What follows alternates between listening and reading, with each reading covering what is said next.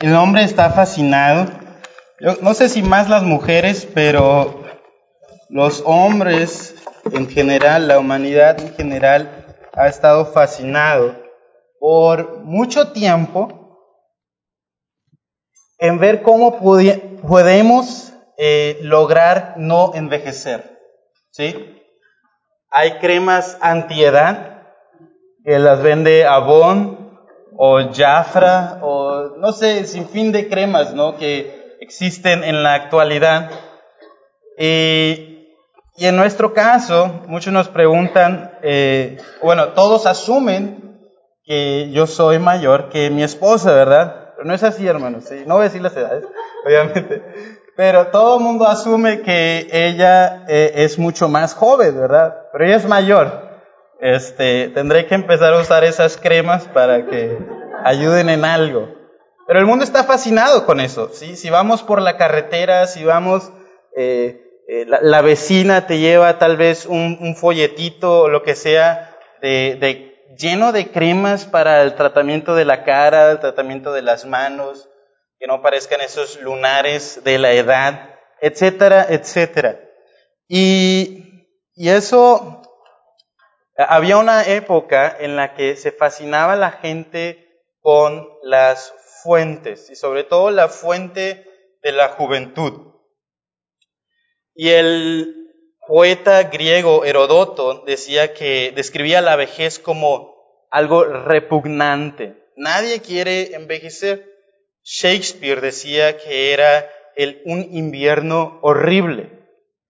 Y Alejandro el, Magno, Alejandro el Grande, eh, que conquistó todo el mundo antiguo, se decía que buscaba la fuente de la eterna juventud.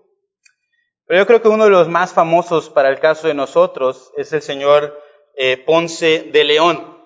Él fue un explorador español en el tiempo de la conquista, por ahí del año 1500, después del descubrimiento del Nuevo Mundo. Y este hombre estaba buscando la fuente de la juventud en Florida y en Cuba. Ahora, Tal vez sea un mito, tal vez no sea real esta historia, pero lo que sí es verdad es que nunca la encontró y se murió, ¿verdad? Y este hombre eh, falleció total, nunca encontró la fuente de la juventud. Pero sabes, en la Biblia, la Biblia sí habla de un pasaje de la eterna, de la fuente eterna. Yo quiero que me acompañen por favor ahí a Juan capítulo 4. Lo acabamos de leer, pero me gustaría que, que fueran conmigo otra vez. Juan capítulo 4, versículos 1 al 6. Juan 4, 1 al 6.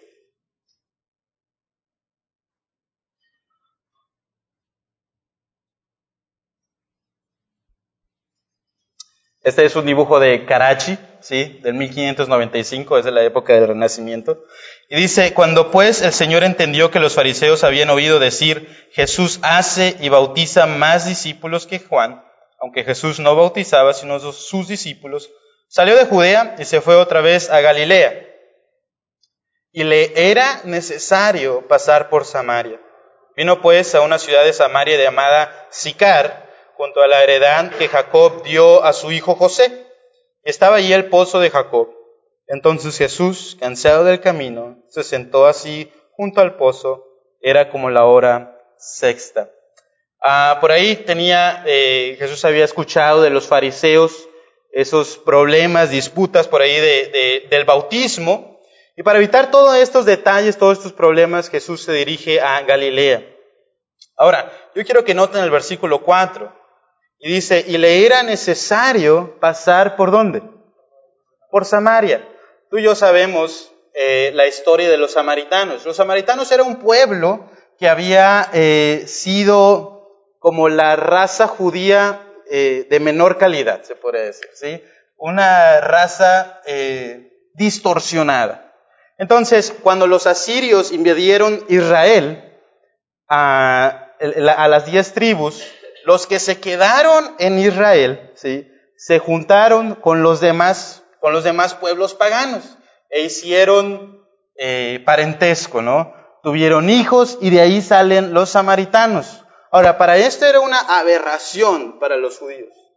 Totalmente una aberración porque su raza había sido contaminada y Dios había mandado en el, eh, en el Pentateuco que, que no se podían juntar con otras naciones paganas que no adoraran a Jehová. Entonces, eh, estos eran los samaritanos. Eh, seguramente los judíos los miraban hacia abajo, ¿ok? Pero Jesús, vemos aquí su deidad, dice, le era necesario pasar por Samaria.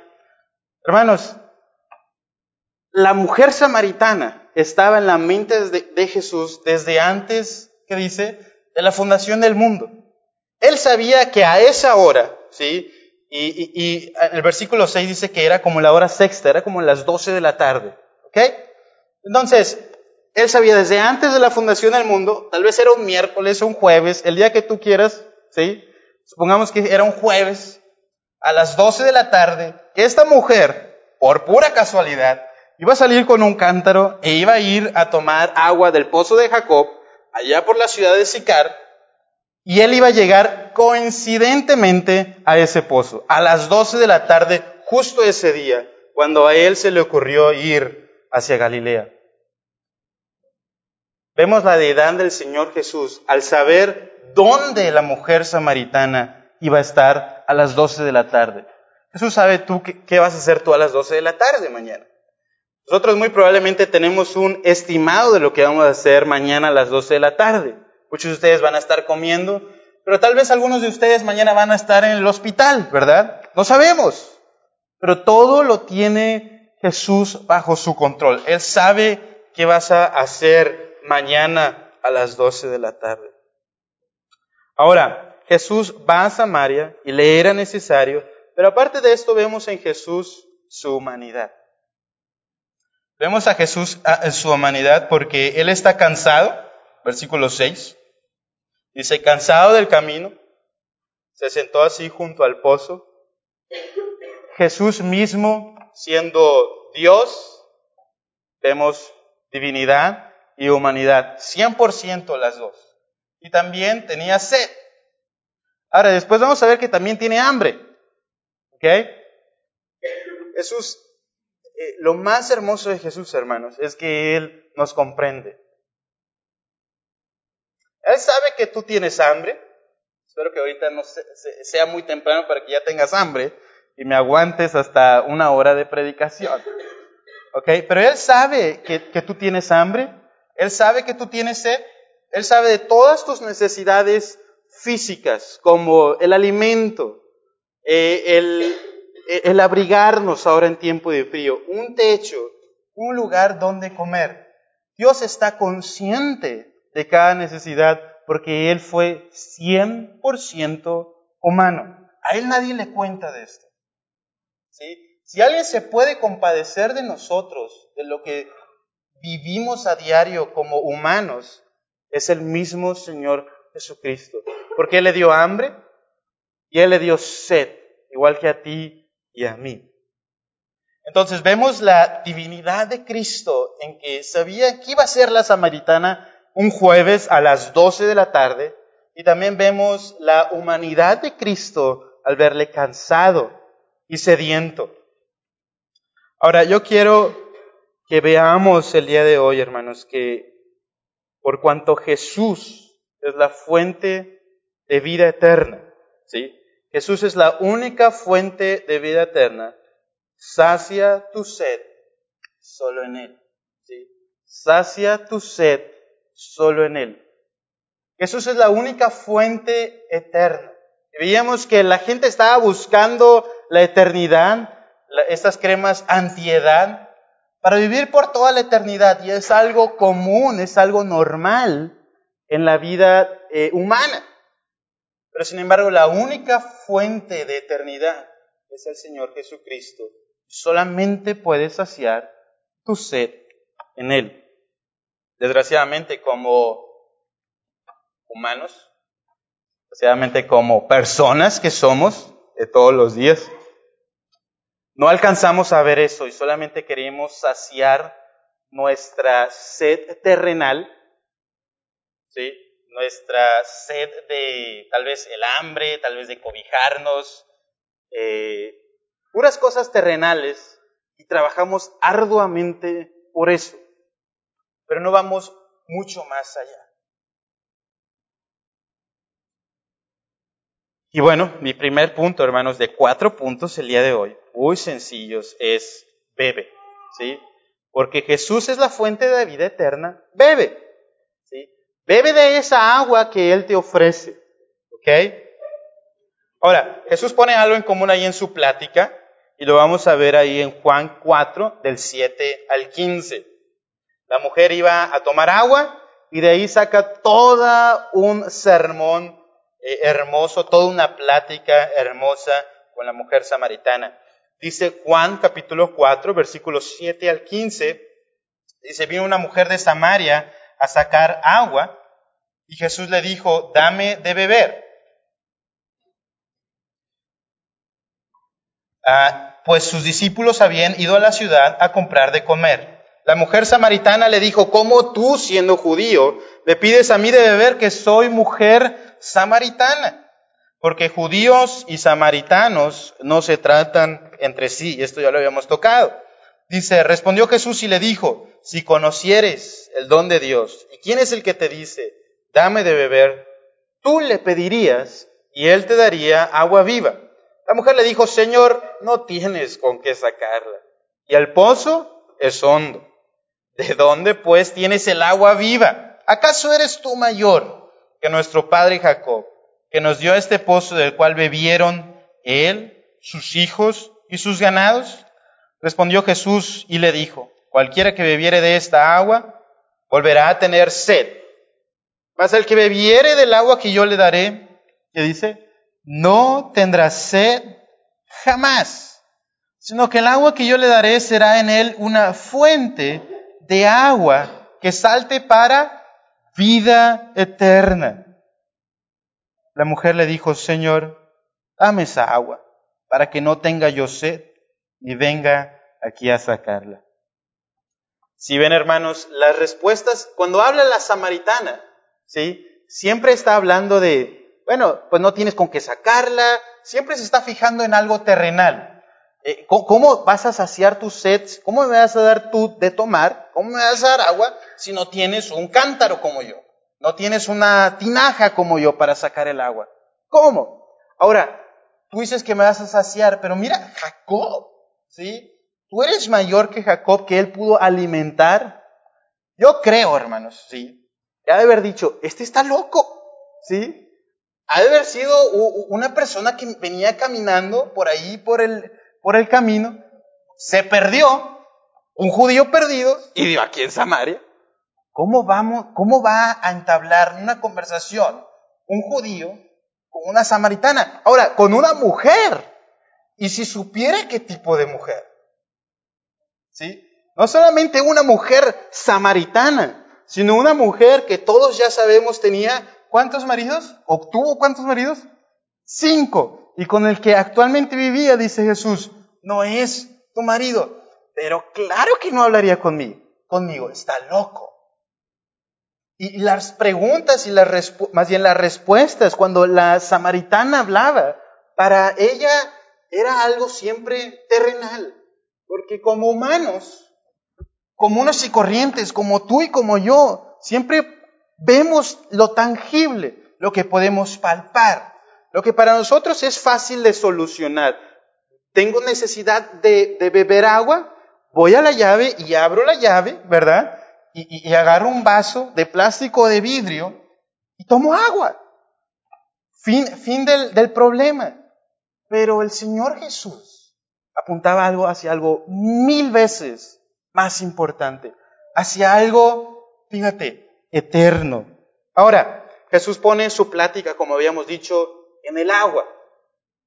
La mujer iba al agua y él tenía sed. Ah, ¿Cuántos de ustedes alguna vez se le ha acercado una persona y le pregunta, ¿cómo puedo ser salvo? Ramiro. Es muy raro que alguien llegue y te diga, oye Carlos, quiero saber cómo ser salvo.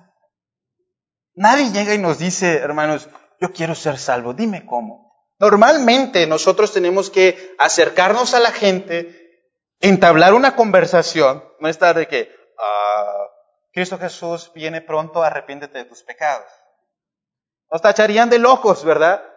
Fíjate cómo Jesús lo hace. Él dice, habla sobre el agua, algo en común, traía un cántaro, yo tengo sed, dame de beber.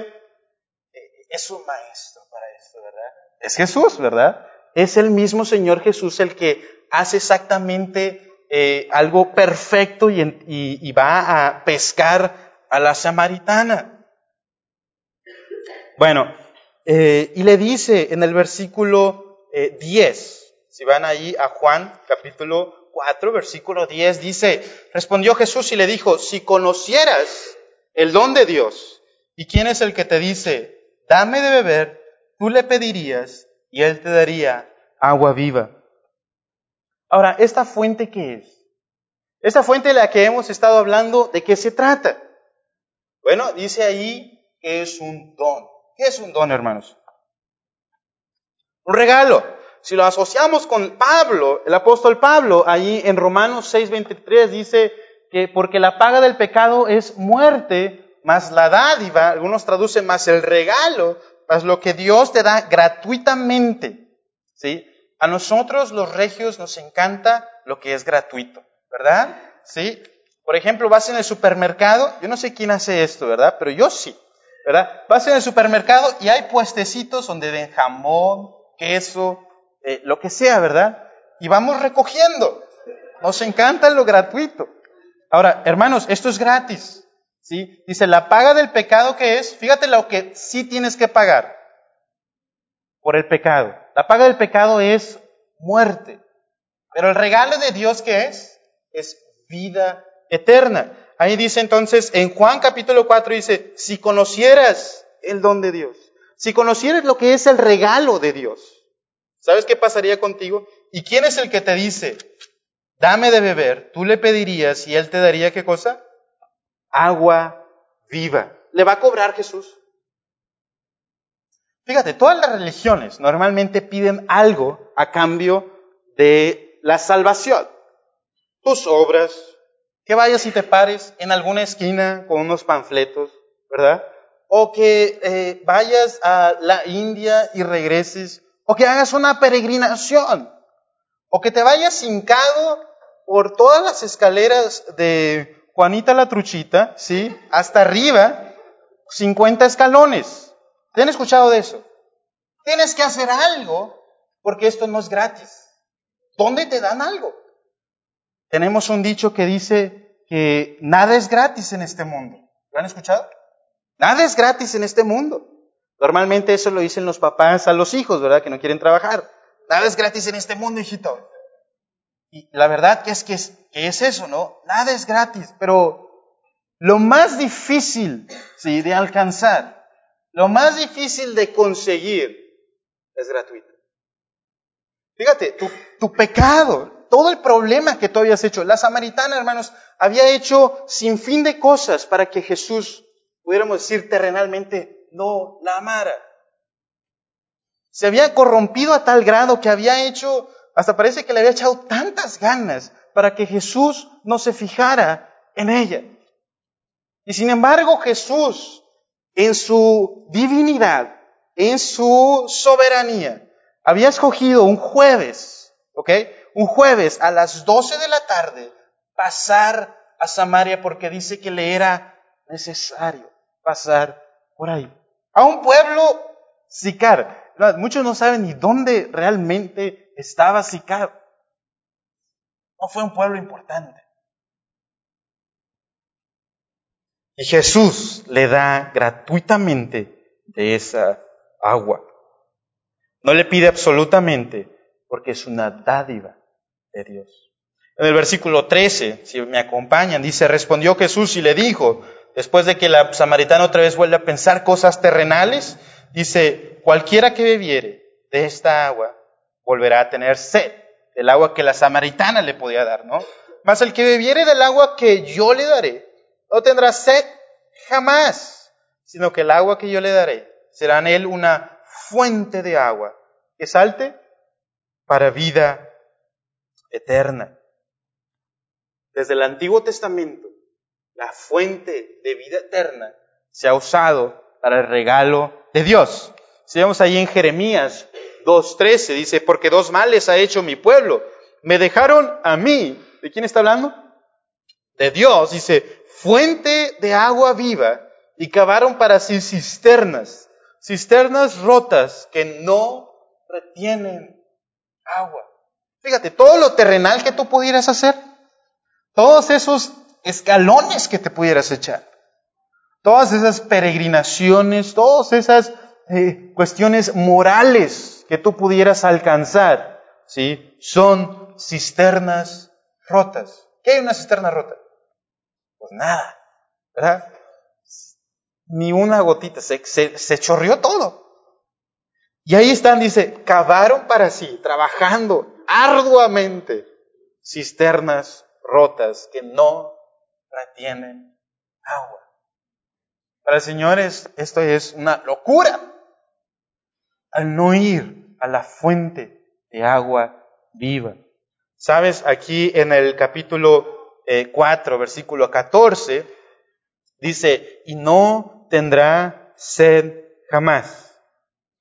Y aquí nos enseña la doctrina de la perseverancia de los santos. El beber esta agua es para siempre. Una vez salvo, siempre salvo. Aquí no dice que, bueno, te voy a dar y luego te doy otra vez y luego te doy un tantito más y a la quinta décima, a la, a la cienava vez, ¿verdad? Te vas a saciar.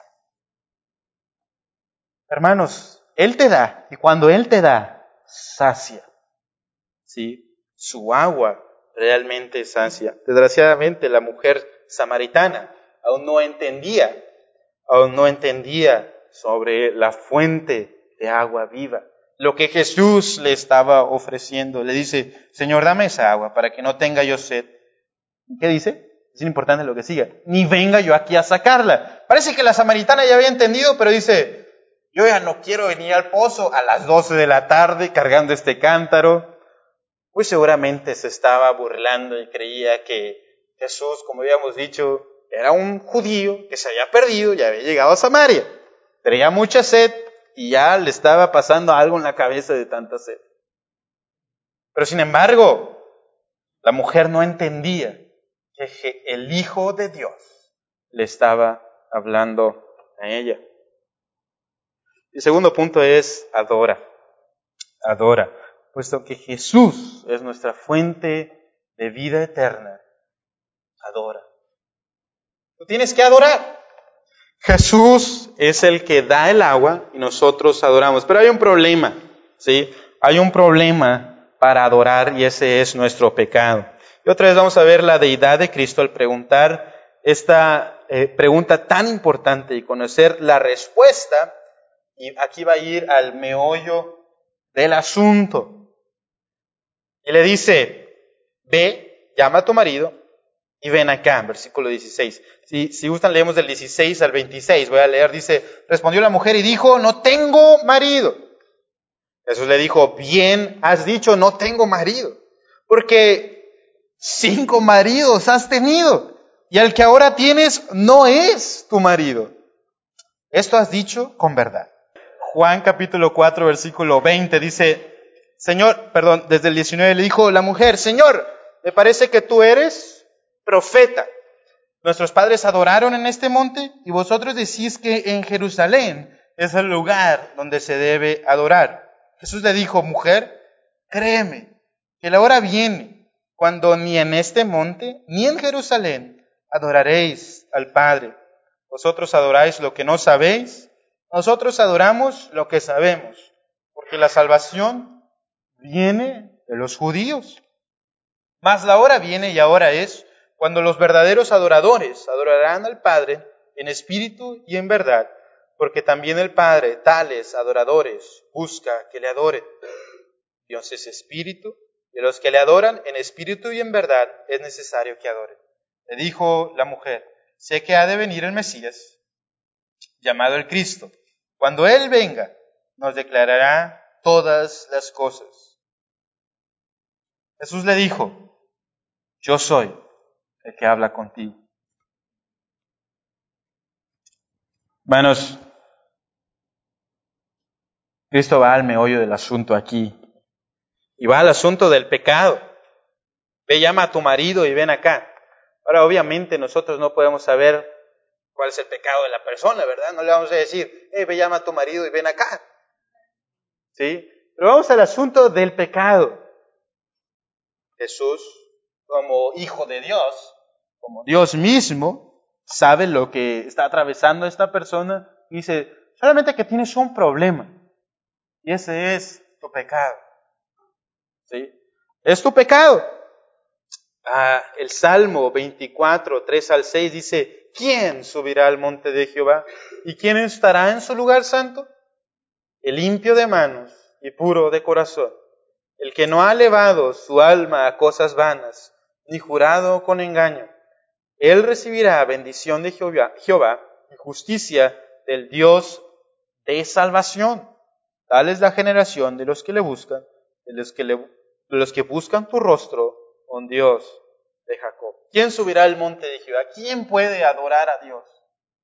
Versículo 4 dice que limpio de manos y puro de corazón. Ahora, la, la mujer samaritana no tenía nada de pura. Todo lo contrario. Cinco maridos has tenido y el que ahora tienes no es su marido. Esto has dicho con verdad. Ahora, eh, el problema de la samaritana era su pecado. Ella había corrompido algo que Dios le había dado a la humanidad desde un principio. ¿Sabes qué eso fue? El matrimonio. Dios le había dicho a Adán y Eva que procrearan, que dejaran a su padre y a su madre y que se unieran como una sola carne. Sin embargo, eh, lo que hizo la samaritana fue que tuvo cinco maridos y ponle que todos se le hayan muerto. ¿Sí? Supongamos que se murieron los cinco. Pero con el que vivía no era su esposo. ¿Sí?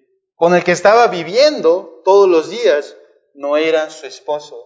hermanos, el matrimonio no es nada más me rejunto con alguien, ¿sí? Y eso es el matrimonio. No, eso no es el matrimonio. El matrimonio es hacer un compromiso delante de la sociedad, delante de la iglesia, ¿sí? Para toda la vida. Lo demás no es matrimonio. Jesús claramente lo estaba diciendo aquí, con el, con el que estás no es tu marido. Estás arrejuntada, ¿verdad? ¿Sí? Estás ahí nada más, pero no es tu marido. No es lo que Dios estableció de un principio. Siempre buscamos lo terrenal. Siempre nos encanta revolcarnos en el lodo y corromper lo hermoso que Dios ha hecho. Ella corrompió su matrimonio. Pero muchas veces, hermanos, corrompemos, por ejemplo, la inteligencia al copiar de un examen. ¿Sí? Hijos, no copien de un examen. Eso es corromper lo que Dios ha hecho. Corrompemos eh, el, sexo, corrompemos la comida al comer de más, ¿verdad? Eh, corrompemos mil la tecnología, no lo usamos para el beneficio, corrompemos el habla. Dios nos dio el español, a otros les dio aquí el inglés, nadie más habla otro idioma, ¿verdad? Y español e inglés, y, y a veces usan, ¿sí? Eh, palabras que Dios no nos ha dado para eso. Y decimos de maldiciones y empezamos a corromper nuestro habla. Corrompemos la, el trabajo y pasamos tiempo de más en el trabajo eh, y usamos, no lo usamos para dar la gloria a Dios. Corrompemos el dinero, hemos corrompido todo lo bueno que Dios nos ha dado. Y esto le pasó a la mujer, corrompió lo que Dios le había dado de hermoso el matrimonio. Entonces la mujer dice, Señor, me parece que tú eres profeta. Sabes, la, el pecado impide nuestra comunión con el Señor.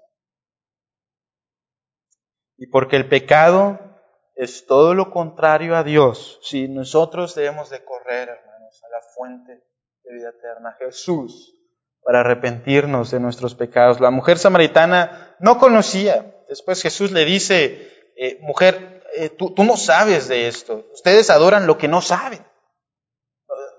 Eres una ignorante sobre lo que haces.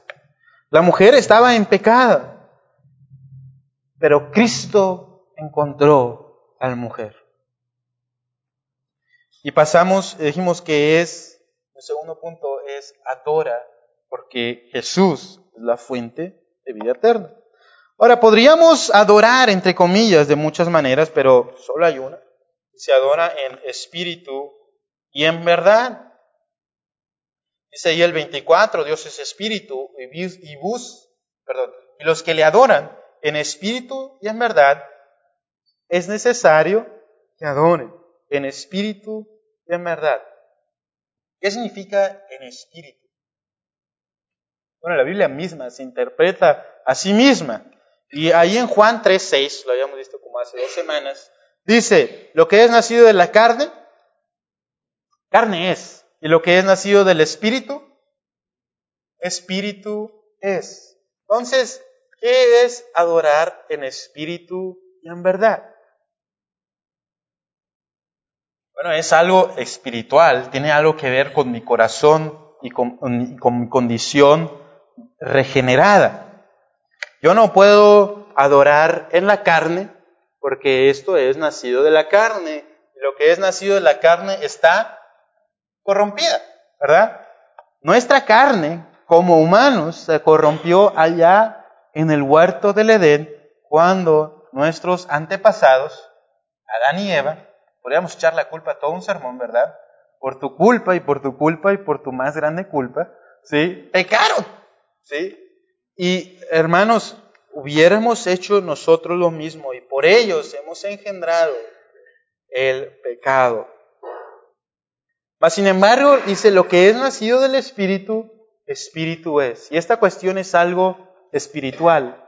No tiene que ver con nuestro exterior, sino tiene que ver con un corazón regenerado. ¿Cómo está tu corazón? ¿Sabes? La mujer le dice, eh, nuestros padres adoraron en este monte y vosotros decís que en Jerusalén es el lugar donde se debe adorar. Otra vez, ya hemos dicho que nuestra condición como humanos, como mexicanos, como regios, como lo, como lo que somos, nuestro problema es que nos centramos en lo terrenal. ¿Y dónde debemos adorar? ¿Aquí en la gracia o en Genesaret? aquí en la gracia o allá en la iglesia grandota que está por allá. ¿Sabes que es una cuestión de tu corazón? No es una cuestión de lugares. Te decía, mujer, créeme que la hora viene cuando ni en este monte ni en Jerusalén adoraréis al Padre, porque esto es algo espiritual. Esto es algo que hace el Espíritu en tu vida. ¿Sabes? la adoración está conectada con la salvación. Una persona que no ha sido salva no puede adorar. ¿Ok? No puede adorar porque no ha sido salva, no ha sido engendrada del Espíritu. No puede comprender las cosas espirituales. ¿Cómo va a cantar del amor de Dios si no entiende lo que es el amor de Dios? ¿Cómo va a ir a predicar el Evangelio si no entiende qué es el Evangelio. Sabes, todas las cosas están centradas en el Evangelio. ¿Cómo va a funcionar una persona carnal para adorar algo espiritual? No tiene sentido.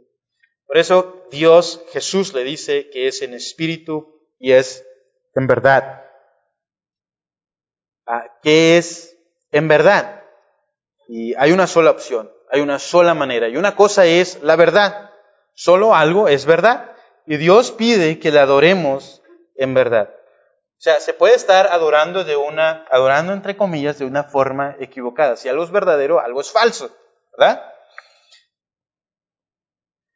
Y podemos irnos, hermanos, a las cuestiones externas, por ejemplo, como buena música, faldas largas, etcétera, etcétera, ¿sí? Pero el, detalle aquí, hermanos, es que Jesús Escúchame esto bien. Jesús es la verdad. Jesús le dijo, yo soy el camino, y la verdad y la vida. Nadie viene al Padre sino por mí. La gente le encanta buscar la verdad. ¿Sabes? No vas a encontrar la verdad fuera de Jesús. Porque Jesús hizo el mejor sacrificio que tú y yo pudiéramos hacer. Eso es la verdad. Eso es lo que Dios ¿eh? satisfizo su ira eh, en la cruz del Calvario. Jesús hizo eso por ti y por mí. Nadie más lo pudo haber hecho. Nadie más pudo haber cumplido lo que Dios requería eh, de un cordero perfecto ser inmolado en la cruz. El sacrificio perfecto solamente fue Jesús. Esa, esa es la verdadera adoración. Tú y yo no lo podemos hacer perfecto. Tenemos que conocer del sacrificio de Jesús para ir a eso. Entonces se necesita algo espiritual, ¿sí? Se necesitan las verdades de las escrituras para poder adorar. No puedo adorar algo que yo no conozco. No puedo adorar algo que yo no sé. Entonces, otra vez, ve a Cristo. Solamente Jesús puede saciar eso. Él se reveló. Me encanta el versículo 26. Dice la mujer, cuando venga el Mesías, llamado el Cristo, Él nos va a decir todas estas cosas. Y se le aparece el versículo 26. Jesús le dijo, yo soy. La mujer entendía claramente esta frase, yo soy. Está diciendo, soy el yo soy. Creo que eso le dejó, le tumbó, porque después dice que ahí que la mujer dejó su cántaro y fue a la ciudad. Nos describe claramente que yo, no sé si lo aventó, seguirá roto, ¿verdad? Pero a lo mejor se le olvidó, lo había bajado, estaba pesado y ahí lo dejó y corrió a la ciudad. Porque ¿saben qué pasó? Dejó de centrarse en las cosas terrenales. Es increíble. Cuando Jesús le dice esta frase, yo soy el que habla contigo, le impactó tremendamente que dejó todo lo terrenal, lo que ella venía a hacer terrenalmente, sacar agua de ese pozo, y va y cuenta estas buenas nuevas a todos los samaritanos. Qué hermoso, hermanos se le aparece eh, un yo soy. Ahora, Jesús se reveló a quien él quiso. A una mujer samaritana, como ya hemos dicho, hizo todo lo imposible para alejarse de Dios. Hizo pecado tras pecado para alejarse de Dios. Y sin embargo, ¿sí? Eh, Jesús se le revela a él. No se le reveló con estos pasajes preciosos como el versículo 24, Dios es espíritu, los que le adoran en espíritu y en verdad es necesario que adoren. De aquí podemos sacar toda una predicación, hermanos. ¿Y sabes a quién se lo dijo? A la mujer samaritana. Le había dicho antes, mujer, tú adoras lo que no sabes, en el versículo 22. ¿Por qué ir con esa mujer samaritana, una persona inculta? ¿Por qué? Desde el principio para él era necesario pasar por ahí. Pero decir, bueno, yo no sé nada. Si tú eres como la mujer samaritana, ¿sí? Tal vez que no hayas tenido cinco maridos, ¿verdad? Pero que no sabes nada. Bueno, esto es para ti. Jesús le dice, Dios es espíritu, los que le adoran en espíritu y en verdad es necesario que adoren. No fue al templo a dar un sermón sobre la adoración. Se lo dijo a la mujer samaritana. Algo tan, tan, tan elevado, se lo, se lo desmenuzó sencillo y bonito para ella. Bendito sea Él. Dice, yo soy el que habla contigo.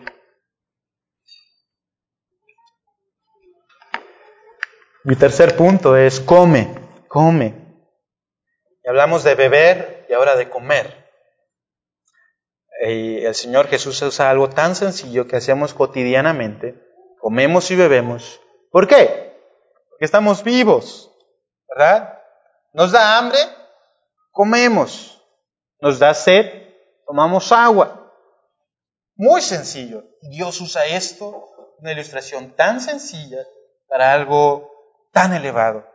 como es la salvación y hacer la voluntad de su Padre. Entonces, como Jesús es la fuente de vida eterna, come, come. Hacer la voluntad de Dios fue la prioridad en la vida de Jesús. Juan 4, 27 al 38. Dicen, esto vinieron sus discípulos y se maravillaron de que hablaba con una mujer. Sin embargo, ninguno dijo, ¿qué preguntas o qué hablas con ella? Entonces la mujer dejó su cántaro y fue a la ciudad y dijo a los hombres, venid y ved a un hombre que me ha dicho todo cuanto he hecho. Todos la conocían, ¿verdad? Todos sabían qué andaba haciendo esa mujer. ¿No será este el Cristo? Entonces salieron de la ciudad y vinieron a él. Entre tanto, los discípulos le rogaban diciendo, Rabí, come. Él les dijo, yo tengo una comida que comer, que vosotros no sabéis. Todos los discípulos decían a nosotros, ¿le habrá traído alguien de comer? Jesús les dijo, mi comida es que haga la voluntad del que me envió y que acabe su obra. no decís vosotros, aún faltan cuatro meses para que llegue la siega. He aquí os digo, alzad vuestros ojos y mirad los campos, porque ya están blancos para la siega. Y el que ciega recibe salario y recoge fruto para vida eterna, para que el que siembre goce juntamente con él, que ciega. Porque en esto es verdadero el dicho, uno es el que siembra y otro es el que ciega. Yo os he enviado a cegar lo que vosotros no labrasteis. Otros labraron y vosotros habéis entrado en sus labores. Come. ¿Sabes? Él estaba cansado. Muy seguramente tenía hambre, por eso los mandó desde el principio, por ahí el versículo 8 dice que los envió a comprar comida a la ciudad. El pozo estaba fuera de la ciudad, los envía a la ciudad a comprar comida. Los discípulos no les importó ir a comprar comida de los samaritanos y fueron, eh, compran eh, comida de los samaritanos. Y claro que Jesús tenía hambre, hermanos. Seguramente había viajado kilómetros. Uno que camina, pues nos da hambre, ¿verdad? Si te pones a caminar, te va a dar hambre. Si haces ejercicio, te da hambre. Trabajamos y nos da hambre. Sin embargo, Jesús, a diferencia de la mujer samaritana, su prioridad no es lo terrenal, como nosotros los humanos. Su prioridad es qué? Lo espiritual. Su prioridad es la vida de la samaritana. Su prioridad es que los discípulos vayan y recojan la ciega. No que le traigan alimento a Jesús. Aunque él tenía hambre, Jesús usa una ilustración muy hermosa de la comida. Dice, mi comida es que yo haga la voluntad de mi Padre. ¿Sabes? Nadie, nada te va a saciar en este mundo más que comer la comida del Padre. Podrás hacer un montón de cosas, pero no nos saciamos. Bueno, ¿se ha acabado alguna vez tu trabajo? No, no se acaba y no se acabará. Pero lo único que nos sacia, nos da satisfacción en el interior de nuestra alma, ¿sabes qué es? Hacer la voluntad del Padre. En Mateo 6:33 dice, mas buscad primeramente el reino de Dios y su justicia, y todas estas cosas os serán añadidas. ¿Sabes de qué estaba hablando Mateo capítulo 6? Te podrás esforzar mucho por añadir un codo a tu estatura? ¿Por hilar ropa? ¿Por qué vas a comer? ¿Qué vas a vestir el día de mañana? Dice, mi Padre sabe que tiene necesidad de todas estas cosas. Mas buscar primeramente el reino de Dios y su justicia, y todas estas cosas os serán añadidas. Todas esas cosas serán añadidas. Pero ¿qué es lo primero que tenemos que buscar? El reino de Dios y su justicia. Su comida. La comida de Cristo era que hiciera hacer la voluntad del que le envió, que dice que acabe su obra. En Filipenses capítulo 2, versículos 1 al 11 dice, por tanto, si hay alguna consolación en Cristo, si hay un consuelo de amor, si hay alguna comunión del Espíritu, si hay algún afecto entrañable, si hay alguna misericordia, completad mi gozo, sintiendo lo mismo, teniendo el mismo amor, unánimes, sintiendo una misma cosa. Nada hagáis por contienda o por vanagloria. Antes bien, con humildad, estimando a cada uno de los demás como superiores a él mismo, no mirando a cada uno por lo suyo propio, lo terrenal, sino cada cual también por lo de los otros, lo espiritual. Allá pues en vosotros este sentir que hubo también en Cristo Jesús. Eso es lo que sintió él en Juan 4 también. El cual siendo en forma de Dios, aquí está la Navidad hermanos, no estimó el ser igual a Dios como cosa a que aferrarse, sino que se despojó a sí mismo tomando forma de siervo, hecho semejante a los hombres, y estando en la condición de hombre, todavía se humilla más, se humilló a sí mismo, haciéndose obediente hasta la muerte y muerte de cruz, por lo cual Dios también le exaltó hasta lo sumo y le dio un nombre que es sobre todo nombre, para que en el nombre de Jesús se doble toda rodilla de los que están en los cielos y en la tierra y debajo de la tierra, y toda lengua confiese que Jesucristo es el Señor, para gloria de Dios Padre. ¿Sabes cómo puede ser Jesús más en ti? Haciendo la voluntad del Padre. Él se hizo hombre y todavía se humilló hasta en una muerte, muerte de cruz. No, habíamos visto que la humildad es no pensar en mí. ¿Ok? Eso es la humildad. No tener un bajo concepto de mí y decir, ay, pobrecito de mí. ¿Verdad? Habíamos visto que eso es orgullo. Pero Jesús no pensó en sí mismo, sino pensó en ti y en mí y en la mujer samaritana a las 12 de la tarde, un jueves. Y fue por ella porque le era necesario pasar sed. ¿Qué importa? Se va a salvar la samaritana. Hambre, ¿qué importa? Se va a salvar la samaritana. Mi meta es cumplir la voluntad del Padre. Tenemos un ejemplo precioso de nuestro Salvador y Maestro. Dejémonos, hermanos, de preocupar por qué vas a vestir mañana y qué vas a calzar mañana. Eso es pasajero. Se va a acabar. El pantalón que tú traes el día de hoy, la falda que tú traes, lo que tú traigas hoy, dentro de cinco años, yo creo que ya ninguno de estos va a estar, esta ropa en la, en la basura. ¿Sí? Allá en Cinepro, allá quién sabe dónde, allá la vas a encontrar, hecho garras. Pero la voluntad del Padre jamás se acaba y sacia nuestra alma. La comida sacia, la comida es una necesidad, la comida indica, indica que estamos vivos. El que está haciendo la voluntad del Padre, eso indica que tú estás vivo espiritualmente. Si no estamos haciendo la voluntad del Padre, no estamos vivos. Y Jesús le pone un ejemplo a los discípulos y le dice, la, la ciega ya está lista. Vayan y hagan la voluntad de mi Padre, que es ir y hacer discípulos por todo el mundo. Dice, yo os he enviado, y esta es la voluntad del Señor, a cegar lo que vosotros no labrasteis, otros labraron y vosotros habéis entrado en sus labores. Hacer la voluntad de Dios nos sacia, nos nutre. No hay mejor sentimiento que obedecer a Dios. Y por último, es espera. Espera, maravíllate, asómbrate, porque Jesús es la fuente de vida eterna, solamente espera y Él va a hacer. Espera. A 39-42 dice, y muchos de los samaritanos de aquella ciudad creyeron en Él por la palabra de la mujer, que daba testimonio diciendo, me dijo todo lo que he hecho. Entonces vinieron los samaritanos a Él y le rogaron que se quedase con ellos, y se quedó allí dos días.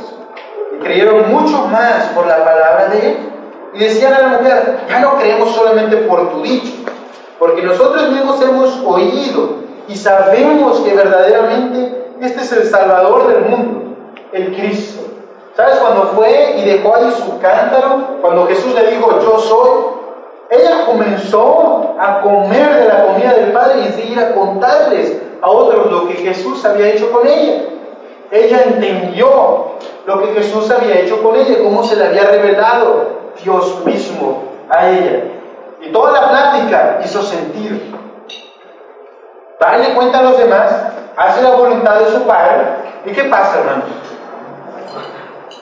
Los acarrea dice, aquí contigo, llévatelos a Jesús. No, no hizo nada, solamente contó. No podemos arrastrar a la gente de la que nos gustaría. Y nos gustaría traerlos a fuerza a la iglesia.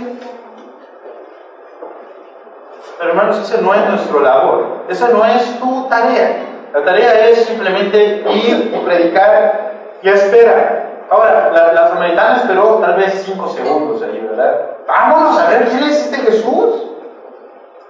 Y a tú llevas toda una vida esperando a que tu vecino, a que tu mamá, a que tu papá, a que tu hermano, a que tu esposo, a que tu esposa venga a la iglesia.